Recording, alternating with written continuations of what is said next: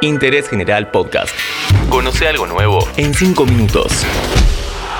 Kick Off. Este podcast te lo trae Sixpack. Encontrá la mejor selección de cervezas artesanales en la comodidad de tu casa.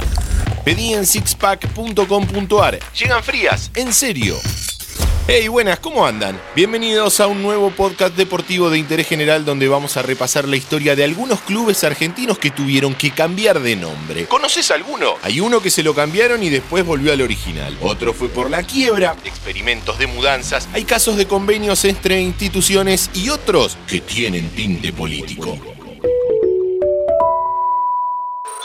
En la ciudad de Campana se encuentra el Club Villa Dálmine, para quien les habla una de las camisetas más lindas del fútbol. Fundado en 1957, en el año 1994, cuando jugaba en Primera C, pasó a llamarse Atlético Campana. El cambio de nombre no cayó nada bien entre sus hinchas y simpatizantes, pero a raíz de que la fábrica que manejaba el club quería desligarse del mismo, tuvo que abandonar hasta el nombre. Se buscó ligarlo a la ciudad, pero nunca fue lo mismo. Y a principios del 2000 se volvió al histórico Villa Dálmine. Señores, yo soy de Dálmine.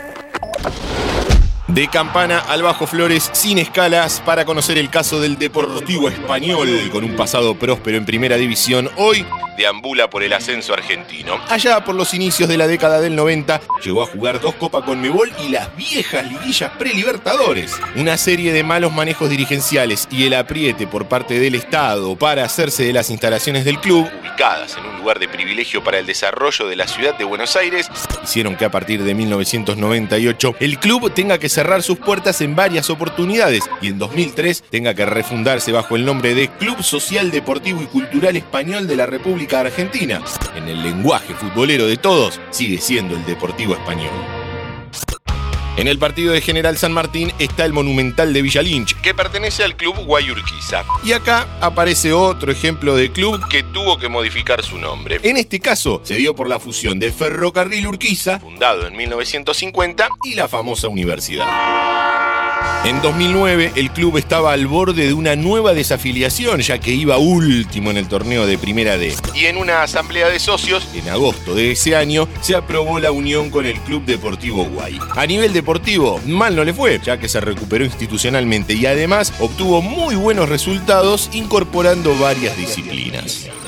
Uno de los futbolistas argentinos más importantes de todos los tiempos es el señor Ricardo Enrique Bocini. En el imaginario popular, todos pensamos que a lo largo de su carrera solo defendió una camiseta, la de Independiente.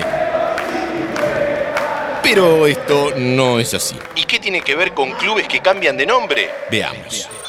En 2003, un grupo empresarial liderado por el periodista Enrique Saco gerenció al viejo Sportivo Barracas. Lo sacaron de su lugar de residencia y se lo llevaron a jugar a Bolívar, ciudad ubicada en el centro de la provincia de Buenos Aires. Obviamente, se le cambió el nombre y pasó a llamarse Barracas Bolívar.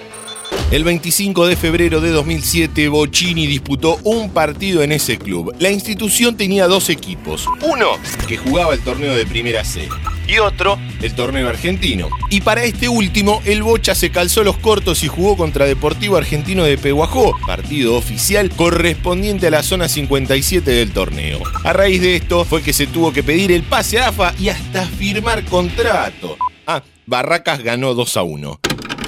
Lo estoy esperando como uno de esos partidos con Racing, River, Boca, cuando teníamos que jugar y poner todo. Eso es lo que uno va a hacer esta tarde acá en el estadio acá de Bolívar. Muchas gracias.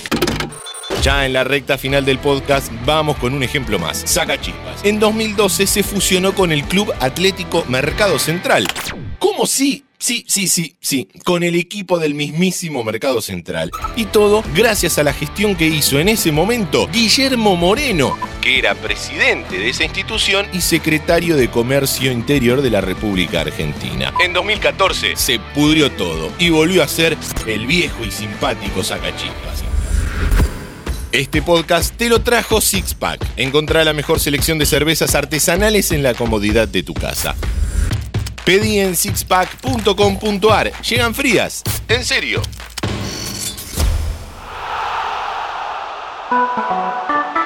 Interés General Podcast. Encontrarnos en Spotify, en Instagram y en interésgeneral.com.ar.